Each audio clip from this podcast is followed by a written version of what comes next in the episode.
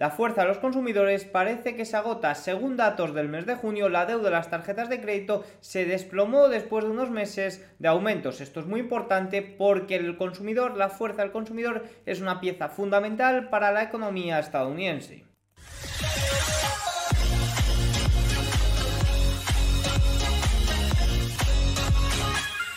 Muy buenas a todos y bienvenidos un día más al canal. Hoy es martes 8 de agosto de 2023 y en estos momentos es la 21.39 hora española, 15.39 horario T. El día de hoy empezaba torcido debido a que al cierre de sesión estadounidense ayer, eh, Moody rebajaba la calificación de bancos regionales y de prestamistas, un dato muy importante que comentaremos más adelante. Además, en Europa, por parte de Italia, se ponía un nuevo impuesto a los beneficios extraordinarios de los bancos. Esto no sentó muy bien al sectorial bancario europeo, que evidentemente vio arrastrado a los índices, eh, como por ejemplo el IBEX español, muy ponderado por bancos. También hemos tenido datos muy importantes sobre la fuerza de los consumidores, en especial sobre la deuda del crédito rotativo y no rotativo, donde entran las tarjetas eh, de crédito. Este dato se ha desplomado después de unos meses de aumento y esto sí que nos muestra que realmente el consumidor puede estar ahora sí en apuros. También, como siempre, tenemos gráficos muy importantes para el devenir de los mercados y, como siempre, echaremos un vistazo técnico al cierre de sesión. Así que nada, dicho esto, vamos con los datos más importantes del día. Empezamos con el titular. Eh, ¿Qué ha pasado con la deuda de las tarjetas de crédito? Bien, en el día de ayer, ayer por la noche, esto lo, me dio tiempo a publicarlo en el de Market y en el informe de cierre de sesión del día de ayer, pero sí que es cierto que no me dio tiempo a comentarlo en el vídeo de ayer, por lo que lo comentamos en el vídeo de hoy. Fijaros, hace dos meses el crédito rotativo, es decir, la deuda de las tarjetas de crédito, como los intereses cobrados por las tarjetas de crédito alcanzaron récord histórico. Esta trayectoria era insostenible. Ya hemos visto y ya he comentado varios gráficos en el canal de los préstamos al consumo, en especial las tarjetas de crédito que se encontraba en máximos, en récord, cuando también el, tipo de por ciento de interés, es decir, lo que hay que pagar estaba en niveles muy, muy elevados por encima del 22%. Esta trayectoria era insostenible y solo era cuestión de tiempo antes de que el consumidor estadounidense financiado con deudas se diera un golpe de realidad. Esto lo íbamos comentando. Si nos fijamos en datos de, que sostienen el crecimiento de la economía estadounidense, que el último dato de Producto Interior Bruto sorprendió al alza,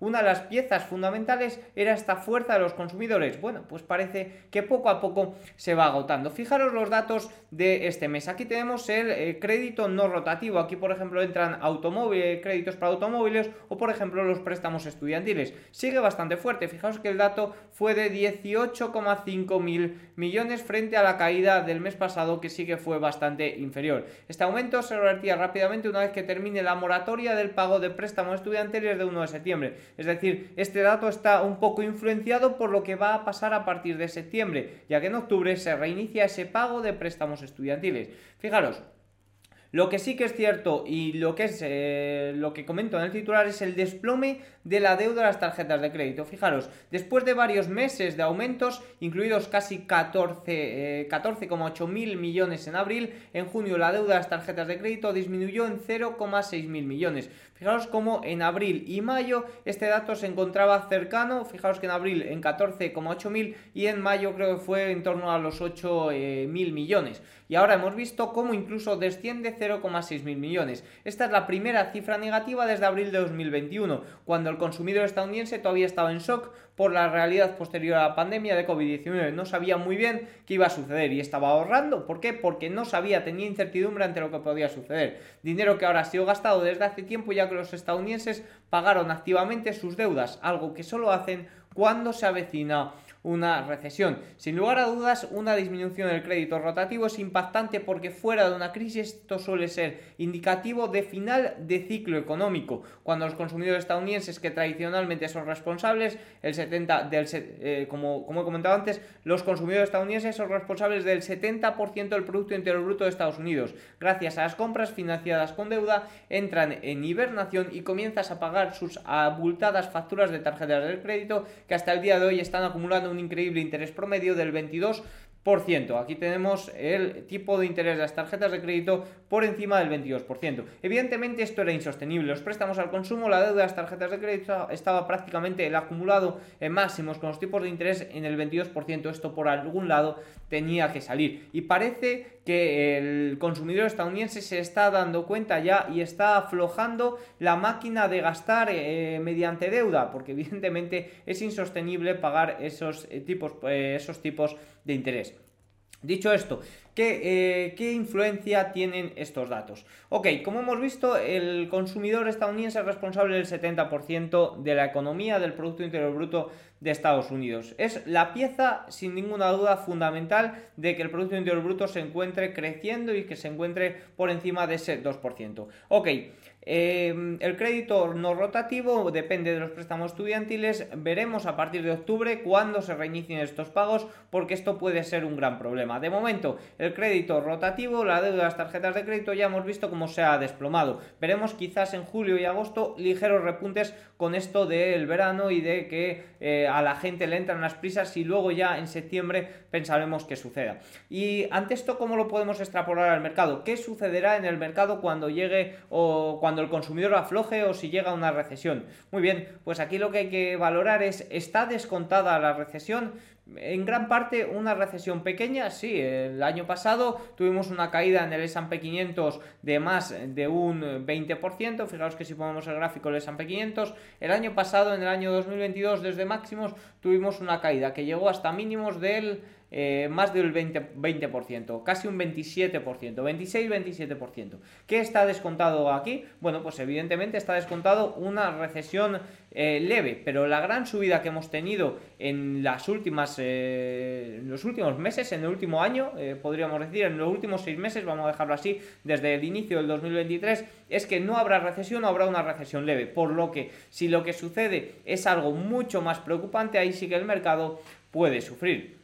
De momento ya hemos visto cómo el S&P 500 a partir de los 4.500, como comentaba en vídeos anteriores, le cuesta. Y es que para superar, para superar los 4.500, ok, ya hemos descontado toda la desinflación que teníamos, ya parece que la inflación está encauzada quizás no al 2%, pero quizás sí a niveles entre el 2,5-3%, y a partir de ahora lo que, hay lo que debería suceder en el mercado es unos buenos resultados que impulsen eh, al mercado, al S&P 500 por encima del 4.500, algo que no ha sucedido, vamos a ver porque sigo teniendo datos importantes sobre la reacción del mercado a estos earnings, que sí que se han superado estimaciones, pero los resultados ni mucho menos han sido buenos, ni mucho menos han sorprendido o han gustado al mercado. Y luego también eh, podríamos tener esa no recesión, pero por motivos eh, mayores a los que está sucediendo, porque en estos momentos existe una no recesión ¿Por qué? Bueno, pues en gran parte por esas medidas de rescate bancario que se incluyeron. Eh, la Reserva Federal es en lo que confía el mercado y es en lo que el consumidor,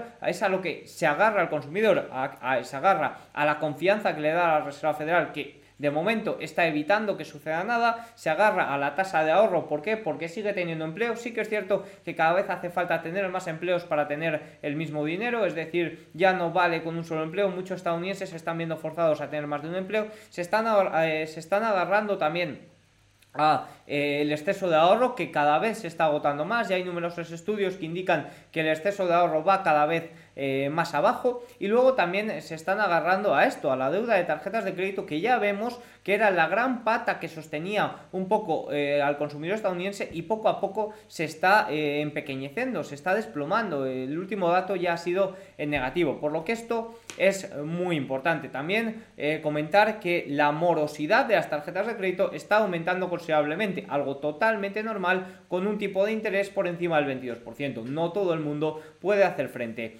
a ello. Dicho esto, continuamos con los datos más importantes y es que en el día de hoy hemos tenido datos importantes de China que evidentemente no han gustado. Fijaros, el superávit comercial de China se redujo a 80.600 millones de dólares en julio de 2023, desde los 102.700 millones del mismo año en el periodo anterior, inferiores a las previsiones del mercado ya que las exportaciones cayeron más que las importaciones en medio de la persistente debilidad de la demanda nacional e internacional. Las exportaciones cayeron un 14,5% interanual y el tercer mes consecutivo de descenso que esperaba una caída del 12,5%, mientras que las importaciones cayeron un 12,4%. Las materias primas afectadas fueron la pasta del pastel y el mineral de cobre. Esto es una mala eh, traducción. Ok, ¿qué sucede aquí en China? Evidentemente se ha visto también muy afectado el mercado europeo, que ya ha empezado torcido, uno, por los impuestos a la banca y dos, por estos datos de China. Y es que parece que los estímulos no terminan de llegar o no terminan de llegar como el mercado realmente quiere. Y la economía eh, china ya vemos cómo está entrando en un periodo quizás de menor crecimiento y es algo que se tiene que adaptar el mercado que estaba acostumbrado a crecimientos de un 7-8% anual. Más datos importantes que hemos conocido en el, día de hoy es la inflación de Alemania que ha salido igual a lo esperado y, e inferior a ese dato preliminar del 6,4%. Por lo tanto, se mantiene muy cerca del mínimo de 14 meses como podemos ver en el gráfico, pero evidentemente todavía muy por encima de ese objetivo del 2% de la, eh, del Banco Central Europeo, de la Reserva Federal, iba a decir. La inflación de servicios disminuyó del 5,2% frente al 5,3%, los alquileres 2,1%, la energía 5,7% frente al 3%, evidentemente una gran pata, eh, los combustibles sólidos 12,8%. Quizás donde sigue habiendo problema es en los alimentos con una subida del 11% frente al 13,7%. Ha caído, pero evidentemente los alimentos eh, siguen teniendo un gran, eh, sigue siendo un gran problema para la inflación en Alemania, encabezado por el azúcar, la mermelada, la miel y otros productos de confitería que aumentaron un 18,9%.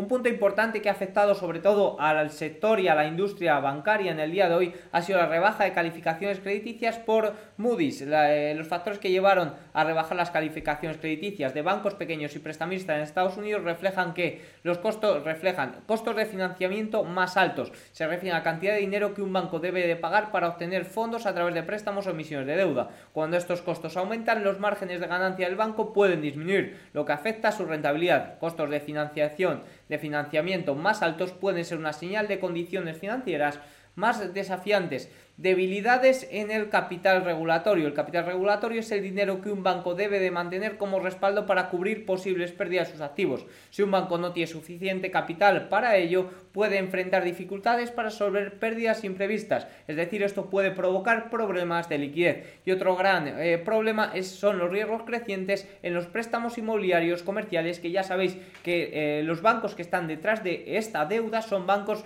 regionales, por lo que pueden sufrir grandes problemas cuando haya refinanciaciones. Ya sabéis que el problema no es cuando suben los tipos de interés, es cuando se tienen que refinanciar esos bienes inmobiliarios comerciales, esa deuda a un tipo de interés eh, mayor. Las empresas que les redujeron las calificaciones fueron MT Bancorp, Westberg Financial, Bock Financial y luego también 11 prestamistas, además de estar algunos de ellos en eh, revisión. Si queréis más detalles sobre ello podéis verlo en The Market, hey, un Sustack que mando unas horas posterior al cierre de Wall Street ya con todos los datos del cierre de sesión eh, mundial. Otro, eh, más datos importantes, la temporada de viajes de verano arrancó con fuerza en junio. Vemos también, hemos visto datos de la deuda de tarjetas de crédito que se desplomaron en junio, pero también vemos algunos datos que nos muestran fortaleza. El tráfico aéreo mundial continuó su recuperación post-pandémica en junio, ya que las cifras muestran que la temporada de viajes tuvo un fuerte comienzo. Fijaros, aumentó un 31% respecto al junio de 2022, alcanzando el 94,2% de los niveles prepandémicos. Y un dato también muy importante es que la deuda de los hogares ha aumentado a 17 7,6 eh, billones, es decir, 17,60 eh, mil millones impulsado por los saldos de las tarjetas de crédito. La deuda total de los hogares aumentó 16 mil millones para llegar a 17,06 billones. Ah, no, es billones español, perdonad el eh, titular. Siempre me acabo liando porque nunca sé cuándo he hecho bien la traducción y cuándo no. Evidentemente esto me pasa por ir rápido para el vídeo. para el informe de, cierre de sesión siempre suelo tener mucho más cuidado. Por eso que la deuda de total aumentó 16 eh, mil millones. Aquí tenemos el gráfico. Los saldos de las hipotecas que se muestran en los informes de crédito al consumo se mantuvieron prácticamente sin cambios con respecto al mes anterior durante el segundo trimestre de 2022 y se ubicaron 12,01 eh, billones. Los saldos de tarjetas de crédito aumentaron en 45 mil millones, un aumento trimestral del 4,6% y ahora ascienden a 1,03. Fijaos que aquí vemos eh, los préstamos estudiantiles, otros préstamos, tarjetas de crédito en naranja y préstamos de los automóviles. Algo muy importante, las tasas de de morosidad de momento se mantuvieron estables. Evidentemente estos son datos del segundo trimestre. Ya hemos visto, por ejemplo, datos anteriormente de junio, como la morosidad está aumentando y como la deuda de las tarjetas de crédito se ha eh, desplomado. Pero esto es un informe de la Reserva Federal de Nueva York que nos muestra un poco cómo está la situación, cómo estuvo la situación en el segundo trimestre. Dicho esto, vamos con los gráficos eh, más importantes del día.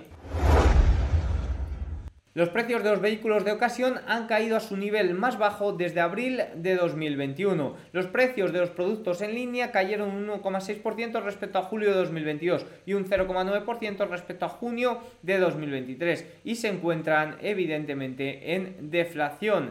Uno de los acontecimientos clave esta semana serán los 103.000 millones de dólares de subastas del Tesoro que comienzan hoy. Si van mejor de lo esperado, eso, mejor de lo esperado, eso disparará los temores de que no haya tantos compradores para un mercado que ha triplicado su tamaño desde 2009. En caso contrario, sí que es cierto que puede haber problemillas. Eh, ya lo iremos comentando en función siga eh, saliendo datos. Evidentemente, si no comentamos nada, es que no sucederá Nada, un dato muy relevante eh, y es que normalmente suelen decir que los bajistas venden más que los alcistas. Eh, bueno, pues en este momento es totalmente... Eh, se ha girado un poco porque antes sí que quizás los bajistas hacían más ruido, no los bajistas, los negativos de la economía, el hard landing hacía más ruido que el soft landing y en estos momentos es al contrario, el soft landing se ha disparado totalmente frente al hard landing. Por mínimamente por ley de sentimiento contrario, esto no suele ser eh, muy bueno. Fijaros cómo eh, en 2019 el soft landing también eh, mm, iba mejor. Evidentemente lo de 2020 fue un hecho bastante mm, cortante, fue el COVID-19, pero sí que es cierto que en 2019 había problemillas previo al COVID con todo el tema de China y demás sobre todo la guerra estadounidense, la guerra comercial, por así decirlo. Pero bueno, eh, simplemente un gráfico anecdótico eh, a comentar en un día en el que no ha habido muchos gráficos, pues a tener en cuenta. Primer aumento de la concesión de hipotecas en dos años, ligero aumento. Los datos del crédito al consumo en junio de Estados Unidos fueron ayer más fuertes de lo esperado, impulsados por los préstamos personales y para automóviles. Sin embargo, los indicadores adelantados apuntan a una debilidad en los próximos trimestres. Vemos como el, en rojo, que son eh, los datos de crédito al consumo, suelen seguir a, eh, los, a eh, los indicadores adelantados, por lo que viendo esto no hay que ser muy optimistas.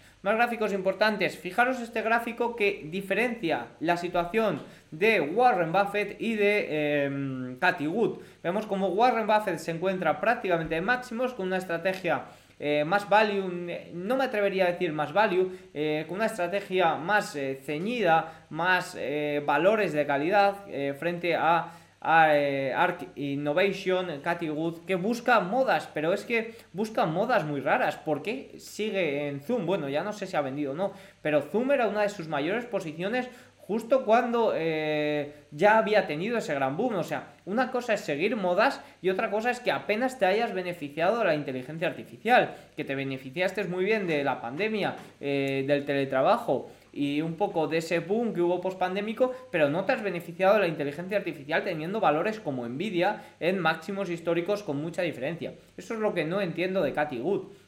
Más puntos importantes. Los productos eh, de inversión en activos digitales registraron salidas la semana pasada por un total de 107 millones de dólares con una recogida de beneficios que se acelera en las últimas semanas. De momento el Bitcoin tampoco está teniendo mucho movimiento en las últimas semanas. Durante el mes de julio los operadores compraron la mayor cantidad de opciones de compra delta del S&P 500 jamás registrada. Un dato importante, fijaros que estos son las cuotas de mercado de la nube. Fijaros, mercado de servicios de infraestructura de cloud, 65.000 millones de dólares de gasto en, 2000, en el segundo trimestre de 2023, más 18% interanual y más 3% intertrimestral. Cuota de mercado AWS un 32%, recordemos que eso es el 70% de los ingresos de Amazon, Azure de Microsoft un 22% y GCP de Google un 11%. Por debajo ya tendríamos Alibaba e IBM. Por lo tanto, las tres grandes eh, ocupan el 65% del mercado. Por lo que si quieres invertir en nube, que está creciendo bastante bien, tienes que hacerlo a través de Microsoft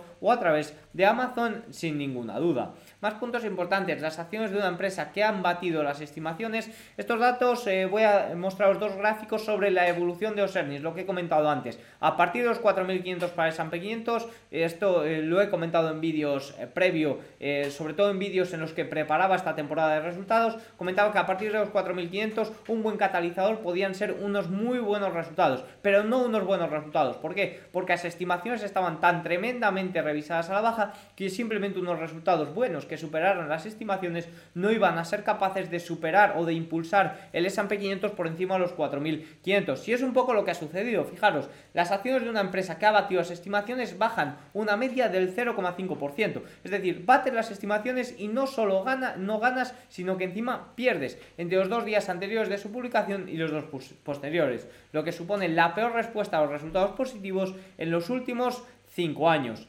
Y más datos sobre esto es que las reacciones de los resultados han sido especialmente negativas para los valores eh, de crecimiento.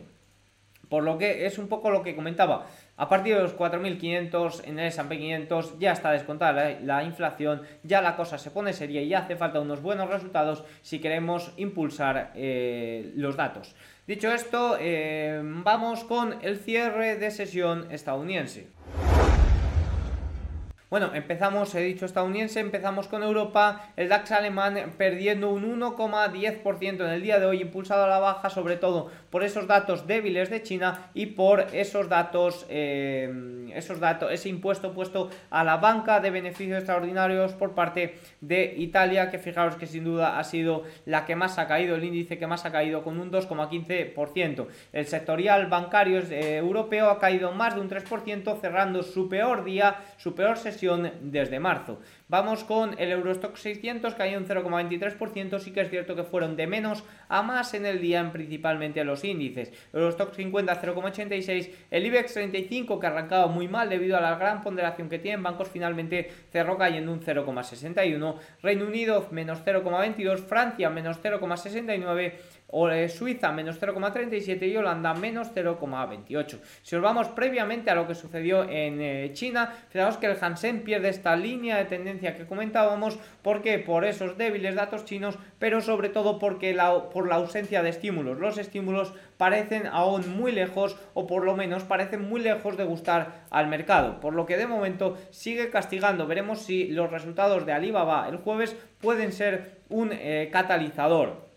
El Nifty indio cae un 0,13% en el día de hoy, Nikkei japonés más 0,38. Si nos vamos ya a Wall Street, que acaba de cerrar hace un minuto que ha cerrado, el Dow Jones cierra con un menos 0,45, S&P 500 menos 0,42, Nasdaq menos 0,81. Ambos índices, los tres índices de menos a más en la sesión. Russell 2000 menos 0,53 después de haber tenido una sesión bastante, bastante fea, que finalmente ha remontado. Fijaos que si nos vamos a mirar por capitalización, vemos como las mid cap, las nano cap, las large cap han sido las que peor se han comportado. Las únicas que se salvan las micro cap. Pero en general un mapa de calor bastante, bastante rojo. Y si nos vamos por sectores, evidentemente eh, lo que se ha salvado en el día de hoy ha sido la salud, consumo cíclico, tecnológicas y evidentemente el sector financiero ha sido lo que peor se ha comportado con mucha eh, diferencia. Y es que en tecnología sí que hemos tenido algunas grandes, aunque Apple creo que estaba en positivo, algunas grandes en negativo, aunque todas de menos a más durante el día. Y es que al mercado todavía, sí que es cierto que superar los 4.500 le es muy complicado,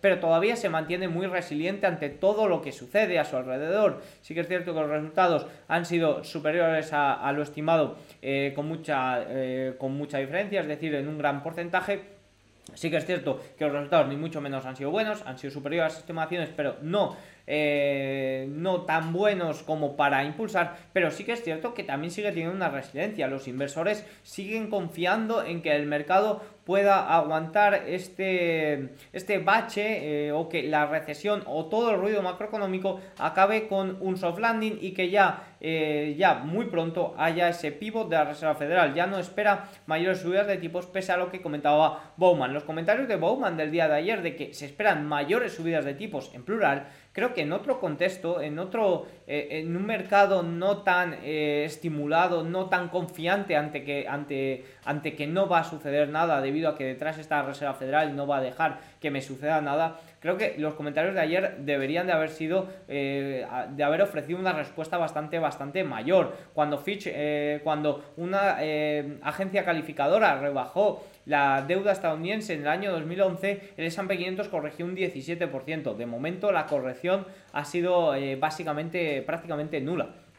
Por lo que el mercado de, una forma u de otra se mantiene resiliente y esto no es ni mucho menos un indicador para ir en contra de él, sino para tratar de sumarse si esto se trata de una corrección y si el mercado nos da oportunidad. Más puntos importantes en el día de hoy, pues evidentemente vamos a comentar la rentabilidad del bono a 10 años, que sí que ha sido quizás uno de los puntos eh, resilientes del día de hoy, y es que ha caído al 4,018%, que la rentabilidad del bono a 10 años caiga es una buena noticia para los mercados, pero evidentemente se mantiene en mucha tensión. Y esto tenía que salir por un lado, ya eh, Moody ha rebajado la calificación de los bancos y vemos como el sector financiero, bueno, pues eh, quizás no tiene problemas, pero en el día de hoy sí que ha tenido algún susto, pese a que ha cerrado en un 1,24%, ha arrancado el día cayendo casi un 5% el sectorial bancario. De momento, como digo, se mantiene todo muy estable y el mercado se mantiene resiliente ante todo lo que ocurre alrededor eh, de él. Los bonos japoneses parece que, que se han flexibilizado, que el nuevo límite está en 0,6%, 0,65%, ya que de ahí parece que le cuesta subir. Evidentemente ha habido compras eh, por parte del Banco de Japón en las últimas eh, sesiones para evitar que se disparara aún más, pero esto sigue provocando bastante tensión en los mercados de bonos mundiales. Más cosillas, el VIX supera el 16% y eso que ayer cerró por debajo, pero fijaros que el día de hoy con esa rebaja de calificación, con... Eh, múltiples datos y sobre todo con la caída de la banca regional ha llegado a subir a el, por encima del 18%, pero como digo se mantiene. El petróleo West Texas supera los 82 después de haber amenazado a la baja, mostrando gran fuerza y mostrando que ese soporte de los 82 todavía se mantiene vigente y que a partir de aquí puede haber una corrección, pero puede mantenerse muy, muy arriba. El oro sigue corrigiendo un 0,61% y es que el dólar, fijaos qué movimiento más curioso en el día de hoy, que el rendimiento del bono a 10 años ha corregido, los bonos han subido y el dólar ha subido un 0,48%. Parece que aquí hay un impostor porque esto suele ser raro, pero bueno, subió un 0,48%, muy cerquita a esta línea de tendencia que teníamos trazada, veremos si se rompe en las próximas horas. Frente al euro, 0,41 al alza. Por último, eh, si analizamos un poco toda la curva en general, eh, toda la curva de bonos en general cayendo de menos a más en función de la duración y el TLT en el día de hoy subido un 1,15%, aunque de más a menos durante el día de hoy. El TLT es un ETF de los bonos a largo plazo estadounidenses. Dicho esto, quería comentar lo que va a suceder mañana, miércoles 9 de agosto. En China tendremos índice de precios al consumidor e índice de precios al productor. Se encontraban en deflación, por lo que será muy importante conocer estos eh, datos. Fijaos que el consumidor se encontraba el 0%, se esperaba menos, se espera un dato de menos 0,3%, es decir, deflación, y el que sí que se encontraba en deflación era el índice de precios al productor. También eh, tendremos, bueno, no tendremos nada, ningún dato más importante, sí que es cierto que tenemos esta noche resultados de Rivian, AMC y mañana tenemos Roblox, Disney y también Sony. Quizás ahí podremos tener algún dato sobre esa pelea que existe entre Sony y Activision y si Microsoft eh, finalmente eh, se hace con la compañía. Así que poco más. Eh, dicho esto, creo que tienen todos los datos. Espero que les haya gustado el vídeo. Si es así, hacedmelo saber con un like, un comentario y nos vemos mañana. Chao.